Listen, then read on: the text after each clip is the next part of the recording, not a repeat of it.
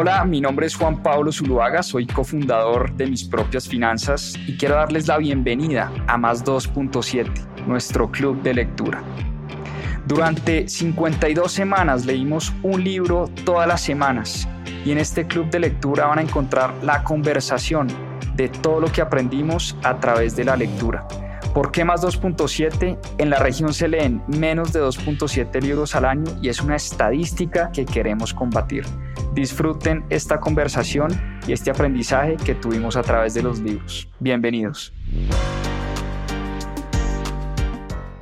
Bueno, muy bien. Domingo 7 de la noche, club de lectura en mis propias finanzas. Muchas gracias a todos los que ya se conectan. Hoy tenemos un libro bien chévere de emprendimiento, una historia fascinante de emprendimiento. Hoy vamos a hablar de la historia de emprendimiento, de la creación de la aerolínea Viva Colombia, cómo se creó en Colombia esta aerolínea de bajo costo, quién la creó, quiénes son los fundadores y los creadores detrás de este emprendimiento que revolucionó la manera como se volaba en Colombia. Y la historia, eh, esta es la historia, este libro nos cuenta la historia del creador, del fundador de dos aerolíneas de bajo costo en Colombia. La primera, Viva Colombia, y la segunda, Ultra Air. ¿De dónde, de dónde nace Viva Colombia? ¿De dónde nace este emprendimiento llamado Viva Colombia? ¿Y cuál es la historia de William Shaw, el fundador de este emprendimiento? A mí me gusta mucho, les confieso, leer sobre emprendedores y emprendedoras. Me encantan las historias de emprendimiento porque son muy inspiradoras. Se da uno cuenta que son personas del común, que empezaron de cero, que empezaron con un gran sueño, con una gran visión y con un propósito elevado, un propósito que los impulsó a llegar muy lejos. Y esta es precisamente la historia de William Shaw. William es mexicano, de origen mexicano, y nació en una familia eh, de clase media, una familia con bastantes dificultades económicas, tanto así, la familia llegó a tener tantas dificultades económicas, el papá de William sufrió una quiebra, se, sufrió una bancarrota importante, y a William en un momento le tocó a él hacerse cargo de su padre y de su hermana menor. Eh, su madre había, pues, se había separado de su papá hacía algunos años, y William eh, en algún momento de su historia, de su vida, le toca hacerse cargo de la familia.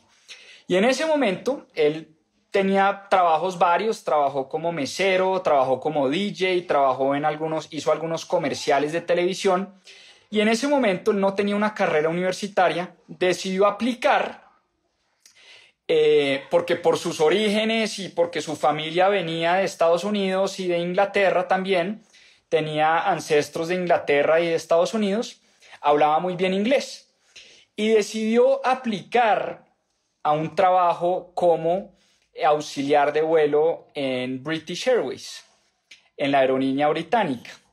Y British Airways no, no eh, exigía que las personas tuvieran una carrera universitaria, pero por el buen idioma, por el buen inglés que tenía William Shaw, eh, hablaba perfecto español, era mexicano y hablaba perfecto inglés, era completamente bilingüe, le dan el trabajo en British Airways y se enamora en ese momento de los aviones, de la industria de la aviación. Era un apasionado por su trabajo y no solo era auxiliar de vuelo, sino que además le dijo a sus jefes que él quería eh, trabajar en el área de operaciones de la aerolínea. Entonces él trabajaba en las mañanas, en las noches, trabajaba largas jornadas. Él decía que terminaba a las 11 de la noche todos los días de trabajar y se enamoró profundamente de, esa compañía, primero, que le dio la oportunidad de trabajar, y sobre todo de la industria de la aviación. Se convirtió en un apasionado y en un enamorado de los aviones y de la industria de la aviación.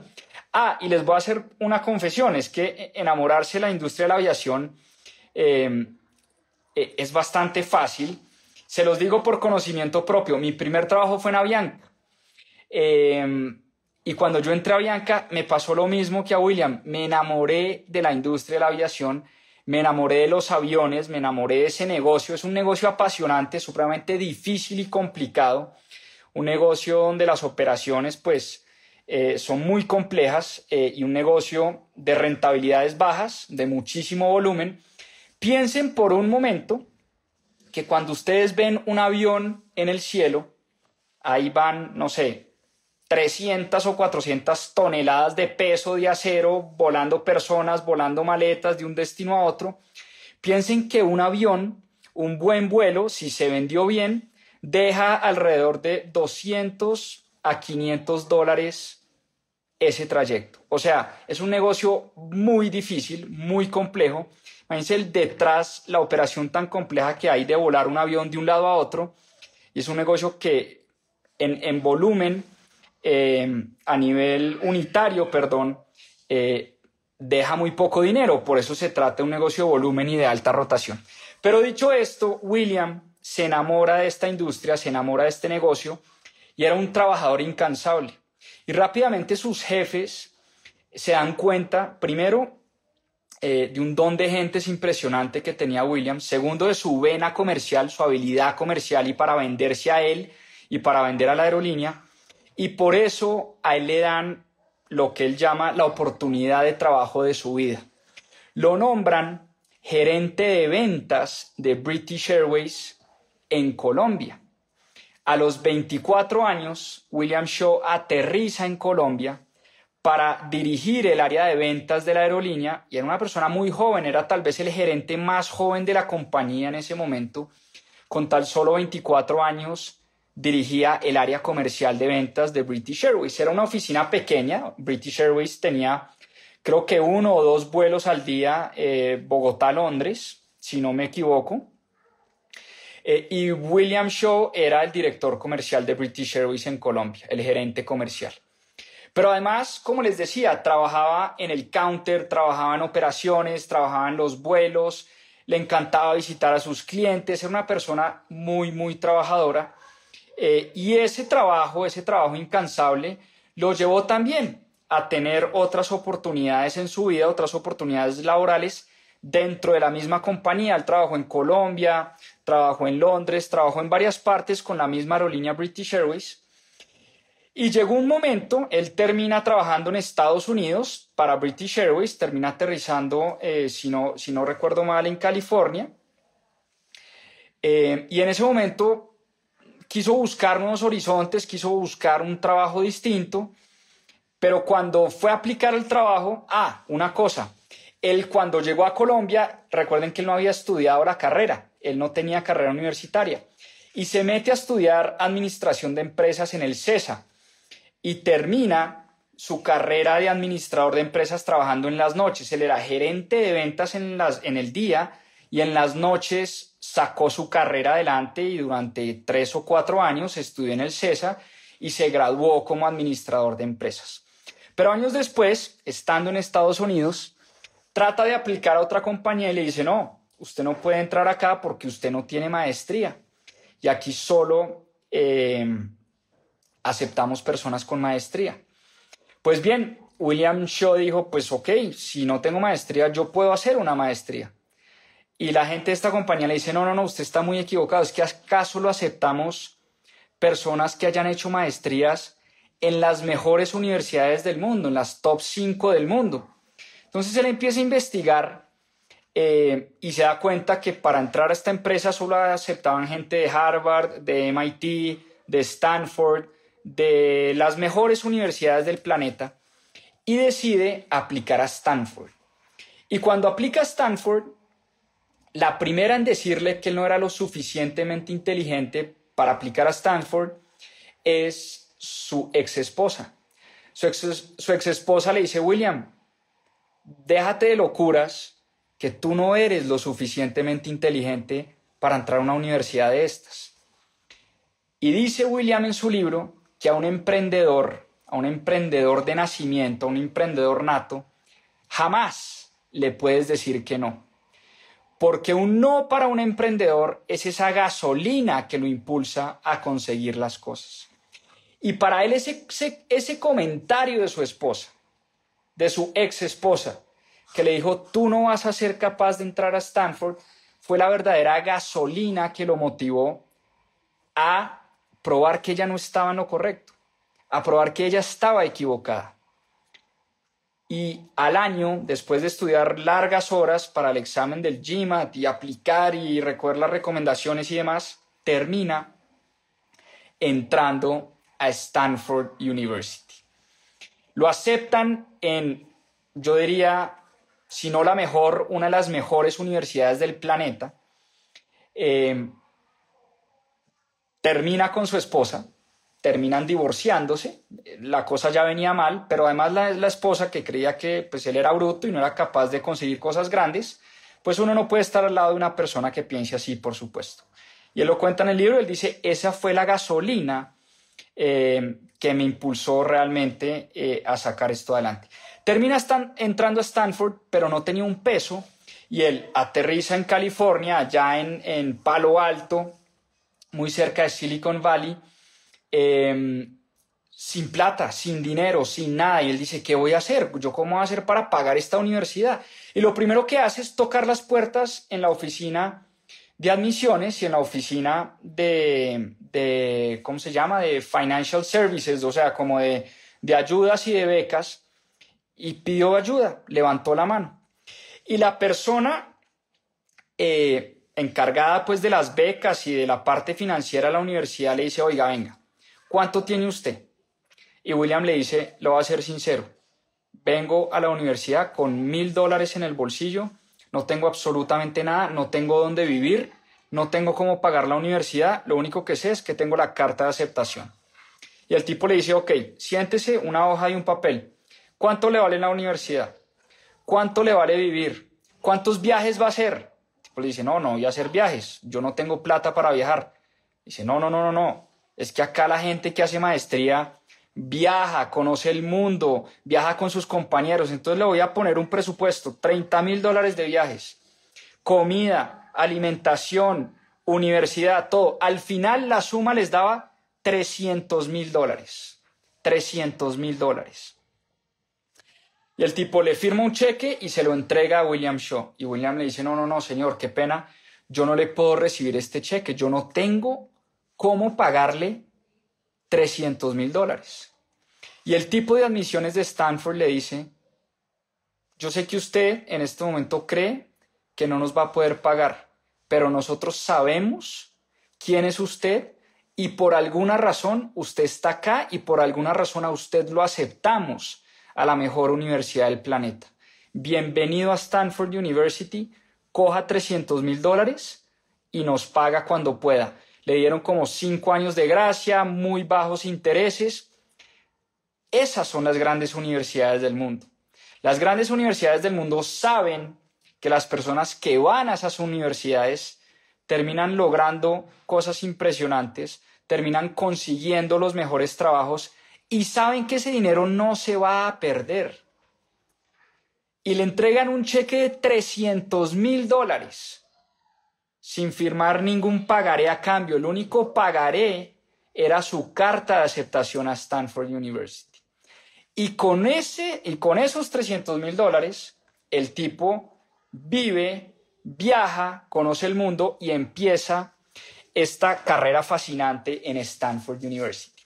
Y la primera semana, estando en Stanford University, le escribe un correo a toda su clase, eran aproximadamente 400 personas dentro de su clase, y escribe un correo a su clase donde el correo decía, queridos compañeros, mi nombre es William Shaw, quiero crear una aerolínea en Latinoamérica, ¿quién quiere montarse en este emprendimiento conmigo? Él creía que nadie le iba a responder. Él tenía un sueño de crear una aerolínea, una aerolínea de bajo costo en Latinoamérica, porque estaba enamorado de la industria de la aviación, quería crear su propio emprendimiento, su, propia, eh, pues su propio negocio, em, y escribe el correo a sus compañeros de la universidad. Para su sorpresa, llegaron a ese salón como 20 o 30 personas interesadas en trabajar en ese proyecto durante por lo menos los dos años eh, de universidad. Y en una de esas conversaciones conoce a un tipo llamado Gabriel Migowski. Eh, Migowski, creo que estoy pronunciando bien el apellido, no sé. Gabriel Migowski, eh, nota, nota al pie, es hoy en día el CEO, el director de RappiPay, es la persona que está detrás de RappiPay. Y Gabriel Migowski venía de Brasil y venía de la industria eh, eh, hotelera, si no estoy mal, había trabajado en consultoría eh, y en el área financiera en varias compañías. Y Gabriel se suma junto con William a trabajar con él en este proyecto. Primero era un proyecto de investigación donde se sentaron a trabajar en este sueño, en esta idea de crear una aerolínea de bajo costo en Latinoamérica. Primero pensaron en México, naturalmente, William es de México, un mercado grande, mercado importante, pero ya habían llegado ciertas aerolíneas de, bajo costo a México. Segundo, pensaron en Brasil, pero el mercado Brasil supremamente regulado, muy difícil de entrar. Había una aerolínea de bajo costo llamada Gol. Eh, y finalmente dijeron, el mercado es Colombia. Colombia tiene absolutamente todo para lo que nosotros queremos crear. Es un mercado de 50 millones de habitantes, es un mercado de que llegan, en ese momento estaban llegando al país y se estaban transportando alrededor de 20 millones de pasajeros al año. Y era un mercado eh, controlado, era un monopolio básicamente, controlado por dos aerolíneas, Avianca y LATAM. En ese momento era LAN y LAN había comprado Aires, si ustedes recuerdan. LAN compró Aires y era un mercado 100% controlado por estos dos gigantes, Avianca y, LATAM. Eh, y empiezan estos dos personajes a investigar, Gabriel y William, hacen un par de viajes a Colombia, esto todo mientras estaban en la Universidad de Stanford, y llegan a Colombia y empiezan a buscar posibles socios. En ese momento conocen a Juan Emilio Posada, una persona que había sido CEO de Avianca eh, por varios años, que conocía perfectamente la industria de la aviación, se conectan con varios inversionistas en Colombia y empiezan a trabajar en la idea del negocio durante su estadía en Stanford University. Em, y en ese momento empiezan a crear ese modelo financiero, ajustar los números y con ese modelo financiero y con su plan de negocios, empiezan a viajar muy seguido a Colombia en busca de inversionistas para este nuevo emprendimiento. Estaban buscando alrededor de 20 a 30 millones de dólares para poner a hablar, em, para poner, para poner a andar esta nueva aerolínea en Colombia. Y se reunieron, dice William, con más de 100 inversionistas. Tuvieron más de 100 reuniones con potenciales inversionistas, con fondos, con empresarios, con gente de la industria, con gente de la aviación, y recibieron más de 100 respuestas negativas. Muchas personas, muchas personas les dijeron que no. Y recuerden que a un emprendedor no se le puede decir que no, porque el no al emprendedor es la gasolina que lo impulsa a seguir adelante. Y así como su ex esposa le había dicho que él no iba a ser capaz de entrar a Stanford University, más de 100 inversionistas le dijeron que estaba loco, que cómo iba a montar una aerolínea a bajo costo para competirle a semejantes monstruos, a Bianca y Latam, que las aerolíneas de bajo costo no tenían ningún sentido, que el negocio de, la, de las aerolíneas era un negocio malo. Eh, mejor dicho, le dijeron de todo siguieron trabajando, siguieron luchando, siguieron afinando el modelo financiero. Pasan dos años, los dos se gradúan, William se viene a vivir a Colombia a trabajar en su idea y, se llega, y llega a Colombia pues sin un, sin un peso, sin un peso. Eh, y finalmente, después de dar muchas, muchas vueltas, consiguen eh, un par de inversionistas que le apuestan al proyecto radican la licencia ante la Aeronáutica Civil Colombiana y en el año 2012 sale, en, creo que en mayo, si no estoy mal, en mayo del año 2012 eh, sale el primer vuelo de Viva Colombia. Nace este sueño eh, y creo que eran cuatro socios. Por un lado estaban Juan Emilio Posada, eh, Fred Jacobsen, William Shaw y Gabriel Migowski, cuatro socios por un lado, y consiguieron a dos o tres empresarios en Colombia, entre ellos Miguel Cortés, el presidente del Grupo Bolívar, eh, y otros dos que, se me escapan en este momento. Ah, uno era los de Ryanair. Eh, para los que no saben, Ryanair es una aerolínea de bajo costo en Europa muy, muy exitosa tal vez el modelo más exitoso que existe de aerolíneas de, bajo costo en el país, en el país no, en el, en el continente europeo. Eh, y los de Ryanair terminaron invirtiendo y comprando una parte del negocio de Viva Colombia. Y es así como nace este sueño, después de muchas vueltas, después de muchas trasnochadas, después de muchas personas que les dijeron que estaban locos, incluyendo eh, el que era en ese entonces el dueño de Avianca. En algún momento entrevistaron, si ustedes recuerdan, a Germán Efromovich. A mí me tocó Germán Efromovich eh, de, de, pues, de, presidente de la Junta Directiva de Avianca. Eh, yo estuve en la época de Germán Efromovich eh, como presidente de la Junta Directiva y dueño de la aerolínea y me tocó la época de Fabio Villegas como CEO de la compañía. Les estoy hablando de hace, hace ya bastantes años, hace como 15, 16 años. Eh, tiempo pasa rápido. Pero bueno, quería decirles es que Germán Efromovich, el que era en ese momento dueño de Avianca, dijo que estos tipos de Viva Colombia eran unos kamikazes, eran unos suicidas, que montar una aerolínea a bajo costo no tenía ningún sentido.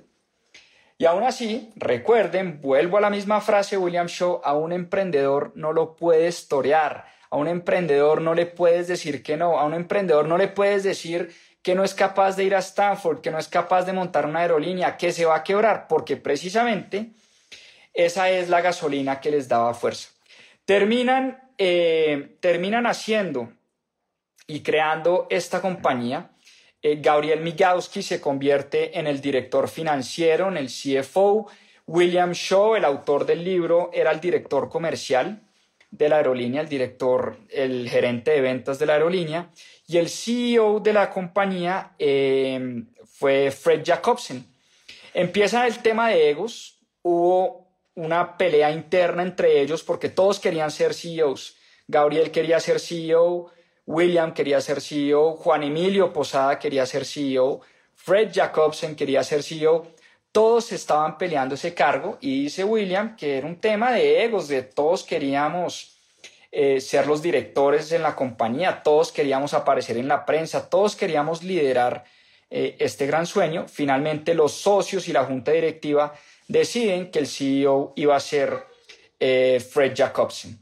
Empieza la compañía y rápidamente se convierte en una revolución en Colombia. Eh, William Shaw se da cuenta que en Colombia había una demanda reprimida. Gente que en su vida se había montado en un avión. Gente que en su vida había tenido el privilegio de conocer el mar, de viajar en avión. Gente que viajaba en bus, en carretera por Colombia, porque no tenía el dinero suficiente y el dinero necesario para montarse en un avión. En ese momento recuerden, Avianca y Latam eran un monopolio, manejaban la industria, manejaban el mercado, los precios de los tiquetes eran bastante elevados y estos tipos llegan a romper el mercado, a romper en tarifas, a competirle de frente a Avianca y rápidamente se dan cuenta que hay una demanda supremamente reprimida. Y mucha gente que nunca en su vida se había montado en un avión, montado en un avión, empieza a volar por primera vez y por eso dice William Shaw que la historia de Viva Colombia es la historia de la revolución de la aviación en Colombia. Y en muchas partes de Latinoamérica, porque Viva Colombia se convierte en un ejemplo para otros mercados y para otros países, países en Centroamérica, el mismo México, eh, incluso en Brasil. La gente empieza a ver a Viva Colombia como un ejemplo de una aerolínea que puede entrar a competirle a los grandes, que puede entrar eh, a romper con tarifas y puede hacer que mucha gente empiece a viajar en avión, gente que antes no había tenido esa oportunidad.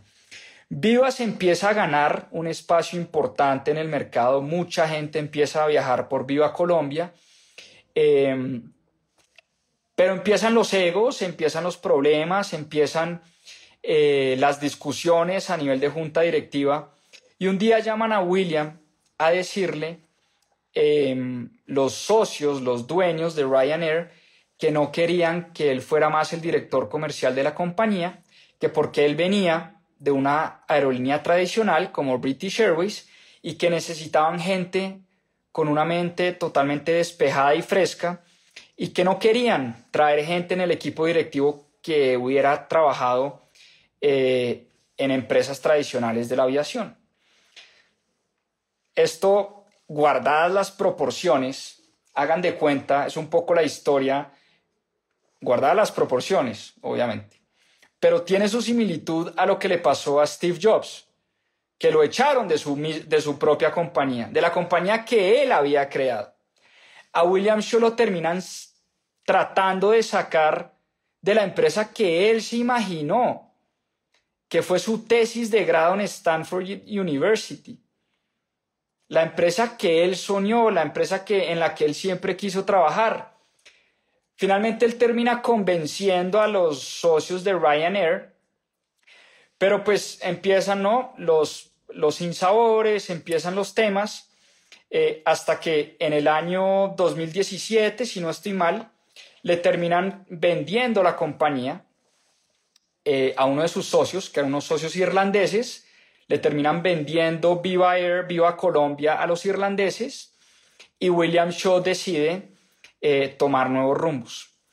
Pasa primero por, fue CEO de una aerolínea, ah no, él llegó a ser CEO de Viva Colombia, o sea, él vende, él vende su participación y cuando vende los dueños lo llaman a decirle, ok, ya que no eres socio, ahora sí vas a ser CEO. Entonces él termina siendo CEO de Viva Colombia, ya no siendo dueño y ya no teniendo acciones de la compañía, pero era el director general, el CEO, y fue CEO por un tiempo corto, hasta que un día cualquiera lo llaman a las 4 de la mañana, recibe una llamada de los dueños de la aerolínea a decirle que, pues, que estaba despedido, que no querían que él fuera más el director de la aerolínea. Entonces, él termina como con un sinsabor, pero bastante orgulloso de lo que había creado y empieza a buscar nuevos horizontes. Se, devuelve a México, se regresa a México a estar los últimos días con su padre. Su padre ya era una persona enferma, pudo disfrutar esos últimos días de vida de su padre, compartir con su familia, termina dirigiendo una aerolínea en México, eh, Interjet, si no estoy mal, termina dirigiendo Interjet en México y vuelve a Colombia años después, unos, creo que unos dos o tres años después, con la idea de crear otra aerolínea de bajo costo llamada Ultra Air. Em, y crean con unos nuevos socios una nueva aerolínea llamada Ultra Air. Ultra Air también una aerolínea que se ha ganado un espacio en el mercado colombiano eh, que ha transportado cerca de un millón de pasajeros, que en los primeros años rápidamente transportó 600 mil pasajeros y pudo capitalizar, capitalizar muchos de los aprendizajes de British Airways debido a Colombia y en general aprendizajes de emprendimiento. Eh, entonces, pues hoy en día Ultra Air es una aerolínea que continúa operando en el mercado. Viva Colombia, pues ya oímos las noticias, Después estos nuevos socios, eh, nuevos dueños, se pegan la, enloquecida del siglo, tratan de crecer, compran nuevos aviones y todo. Termina la compañía eh, en una situación económica bastante difícil y hace un par de semanas anuncian eh, pues que cierran operaciones. Pero independientemente de lo que esté pasando con Viva Colombia en este momento y las noticias de las últimas semanas, esta es una historia de un gran emprendedor. Es una historia de una persona que luchó muchísimo por conseguir sus sueños y logró montar no solo una, sino dos aerolíneas en su vida. Y es además un libro eh, muy recomendado para aquellas personas que han pensado en algún momento de su vida emprender un negocio, en algún momento de su vida empezar algo, construir algo de cero, y este es un libro que además de contar la historia que les acabo de contar muy resumida porque tiene muchos más detalles y por eso yo siempre recomiendo eh, pues que compren el libro, que lo lean y porque es muchas, muchas cosas, obviamente las que mm, me salto y de las que no puedo hablar eh, en este espacio del club de lectura. Pero más que eso, más que la historia de William Shaw, es un manual para emprendedores y emprendedoras. Es un manual para personas que en algún momento han pensado crear un negocio. Y les voy a hablar de los nueve pasos de los que habla William Shaw eh, para emprender. Nueve pasos para emprender, si quieren tomar nota, lápiz y papel. Se los voy a leer. Aquí están, los pasos para emprender es el capítulo número 12 del libro. Paso número uno, si uno quiere emprender un negocio. Es un paso a paso, de, dice él, de cómo crearon Ultra Air, la segunda aerolínea que él fundó. El primer paso es júntate con una o más personas emprendedoras a analizar distintas ideas de negocio. Como les conté, cuando William, eh, William Shaw regresó a Colombia, se juntó con varios amigos eh, y echaban café, montaban en bicicleta, pero se juntaban a analizar las distintas ideas de negocio. Entonces, el paso uno es juntarse con personas eh, emprendedoras, personas que quieran también emprender y empezar a echar ideas. Ese es el paso número uno. El paso número dos, este es bien importante, crea un modelo financiero viable. Él dice que los números son claves a la hora de empezar negocios. Y si uno no tiene claro qué va a vender, cuánto va a vender, cuánto le va a costar vender, cuánto le va a costar producir, cuánto se va a gastar en mercadeo, cuántas personas va a tener el negocio, etcétera, etcétera, etcétera. Si uno no tiene ese modelo financiero claro en la cabeza, va a ser muy difícil sacar adelante el negocio. Entonces, el paso número dos, crear un modelo financiero viable. Paso número tres, investigar muchísimo. Ellos se dieron cuenta cuando fueron a montar Ultra Air que había un decreto, que era el decreto 1157 del año 2020, que le daba exenciones tributarias a las empresas que estaban buscando eh, inversión y que estaban buscando nuevas sedes para su... Eh, que, estaban, que estaban buscando instalarse en Colombia y con el fin de atraer la inversión extranjera, le daban exenciones tributarias. Entonces, ese decreto les permitió afinar también el modelo financiero. Paso número cuatro, buscar un gran equipo. Rodearse de personas que sepan más que uno, o por lo menos que complementen lo que uno ya sabe. William Shaw era un gran comercial, un gran vendedor, y se rodeó de grandes financieros, de grandes operadores de negocios y de grandes líderes a crear esto, estas dos aerolíneas. Paso número cinco, buscar la inversión, buscar los recursos para desarrollar ese plan de negocios. En el caso de una aerolínea, estamos hablando de 20 o 30 millones de dólares, pero no todos los emprendimientos pues nacen con semejante capital, ni más faltaba.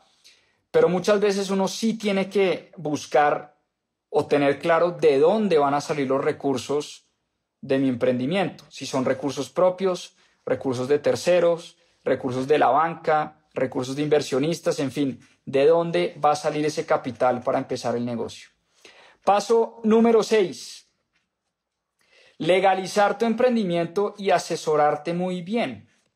Mucha gente dice, no, yo emprendo y cuando crezca y cuando sea grande e importante, ahí sí me legalizo, ahí sí voy a la Cámara de Comercio y abro mi empresa, ahí sí le paro bolas a la contabilidad. Él dice, no, los negocios hay que empezarlos bien desde el principio, hay que formalizarlos desde el principio y sobre todo hay que asesorarse muy bien legalmente eh, para constituir grandes negocios. El paso número siete, este me encanta, cuéntale al mundo, cuéntale al mundo lo que estás haciendo, cuéntale a todo el mundo lo que estás haciendo. A veces en Colombia, sobre todo esto es un pensamiento muy colombiano, creemos que si salimos a contarle a la gente nuestras ideas de negocio, creemos que nos las van a robar. En Stanford University, lo primero que William Shaw hizo fue escribir un correo a toda su clase, a toda su clase. Em, y lo primero que dijo es, voy a montar una aerolínea, ¿quién se suma a este emprendimiento? En Colombia nos da miedo compartir. Él dice al revés, cuéntele a todo el mundo, que la gente también muchas veces está dispuesta a ayudar. El paso número 8, concretar y hacerlo realidad con un presupuesto aterrizado. Uno no puede quedarse en la planeación, armando equipos, armando modelos financieros, contándole a todo el mundo lo que uno va a hacer y después no hacer nada. No, el paso número 8 es remangarse, ponerse a trabajar y sacar adelante el plan y el propósito que uno tiene con el negocio. Y finalmente, el paso número 9 es lanzar el emprendimiento de la mejor manera posible. Él, que es un marquetero, una persona que le gustan las ventas, una persona eh, que le gusta la publicidad, él dice que en el momento en que uno lanza el negocio tiene que ser un lanzamiento de impacto. Em, recuerdo, recuerdo una de las campañas que él se inventó que fue bastante polémica en Colombia, que se llamaba Lleva a tu moza a la arenosa. Imagínense lo polémico que puede llegar a ser una campaña publicitaria con ese eslogan. Lleva a la moza a la arenosa. Para los que de pronto no son de Colombia, los pongo en contexto. La moza es la amante, ¿no? Eh, y la arenosa, así le dicen a Barranquilla, a la ciudad de Barranquilla. Entonces, una de las campañas de Viva Colombia es llévese al amante a Barranquilla, pero le pusieron llévate a la moza a la arenosa. Obviamente esto causó revuelo, salió en todos los periódicos, salió en todas partes, pero el tipo decía, parce, eso es lo que uno tiene que hacer con las campañas publicitarias, que hagan ruido, que todo el mundo hable de ellas, que todo el mundo se entere, eh, que así sean polémicas, eh, eso rompe con la publicidad tradicional. Entonces imagínense una campaña de una aerolínea, eh, de, llévese a la moza para la arenosa, pues obviamente se le vino todo el mundo encima, pero eso también le dio muchísimo bombo a la campaña y vendieron en efecto miles y miles y miles de etiquetes a Barranquilla. Yo no sé si finalmente la gente se terminó llevando no a la moza, a la arenosa, pero eh, la sacó del estadio con esa campaña. Entonces el lanzamiento tiene que ser potente eh, y como dicen por ahí, eh, siempre que haces algo te van a criticar. La única forma de que no te critiquen es que no hagas nada, es que te quedes quieto en tu casa, escondido, debajo de tu cama y que no le muestres al mundo lo que estás haciendo. Siempre que sales a hacer algo, siempre, siempre, siempre vas a encontrar detractores. Siempre, siempre, siempre vas a encontrar esas personas que te dicen que no. Siempre te vas a encontrar con los famosos haters, eh, muy de moda por estos días en redes sociales. Eh, en fin, él dice, mire, en el emprendimiento siempre vamos a encontrar dificultades y por eso es importantísimo, primero, dice William Shaw, les estoy leyendo textualmente, meterle mucha pasión a lo que uno hace, muchas ganas, muchas ganas eh, a lo que uno hace. Segundo, hay que tener una idea muy clara. Como decían por ahí, cuando uno tiene claridad, allá dirige toda la energía y seguramente las cosas empiezan a pasar cuando uno sabe exactamente hacia dónde va. Tercero, dice William Shaw, hay que ponerle un sello personal a todo lo que uno hace un sello porcional a todo lo que uno hace. Número cuatro, eh, enamorar a otros de tu misión y de tu objetivo. Es gran parte de ser líder, es enamorar a los que trabajan contigo, enamorar a tus clientes, enamorar a las personas eh, de tu negocio, de tu misión, de tu misión. Entonces, eh, aquí les dejo un par de consejos, un par de consejos que, a ver si por acá, bueno, les voy a leer otro par de consejos chéveres. Primero, aprende mucho, estudia mucho, este, este por supuesto nos resuena en mis propias finanzas, que siempre decimos a seguir aprendiendo, aprende mucho y especialízate. Conoce muy bien a tus clientes y a tus proveedores. Ve al detalle, cada vez más, entiende al detalle tu negocio. Este es un aprendizaje que se irá dando con el tiempo. Nunca dejes de soñar, Esto es importantísimo, nunca dejar de soñar. Un emprendedor al final es un soñador, es una persona que sueña con lo imposible.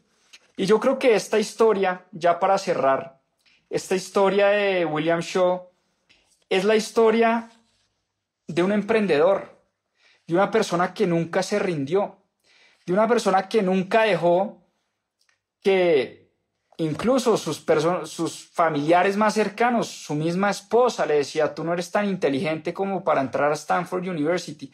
Y terminó demostrándole una y otra vez a sus detractores, a sus haters, a sus contradictores, que estaba para grandes cosas. Entonces, pues nada, esa es la historia que teníamos para hoy. Repito, de cero al cielo, la historia de William Shaw, la historia de Viva Colombia y Ultra Air, una historia muy inspiradora para todos aquellos y aquellas que quieren ser emprendedoras, que quieren empezar un camino distinto, un viaje nuevo en su trabajo. Y como decía él, eh, cierro con esta frase que me encantó. Y me perdona el vocabulario, pero es literal. Él dice, mire, al final de la vida tenemos que llegar gastados y despelucados. Gastados y despelucados. No queremos llegar al último día de nuestra vida peinaditos, enteros y muy saludables. No, el tipo dice, el día de mi muerte, que me cojan gastado y despeinado. Y el día de mi muerte quiero decir, qué viaje tan hijo de puta el que me he pegado. Literalmente así lo dice en el libro. Quiero que el día que yo muera pueda decir qué viaje tan hijo de puta el que me pegué en la vida. Cierro con, esas, con esa palabra, me perdonan el vocabulario, pero es literal sacado del libro. Que el día de nuestra muerte digamos qué viaje tan hijo de puta el que nos hemos pegado. Con eso cerramos. Espero les haya gustado la historia de Viva Colombia, la historia de William Shaw Espero hayan disfrutado hoy Club de Lectura y bueno, que tengan una gran semana. Un abrazo, chao, chao, que descansen y nos vemos el otro domingo con un nuevo libro del Club de Lectura. Saludos, chao, que descansen, a seguir aprendiendo. Muchas gracias por acompañarnos en este capítulo de Más 2.7. Acá les dejo unos adelantos de lo que se viene en nuestro próximo episodio a seguir aprendiendo. El gran logro, dice Henry Kissinger de Lee Kuan Yew, fue idear esa concepción de un nuevo país a partir de una sociedad compuesta por culturas completamente opuestas.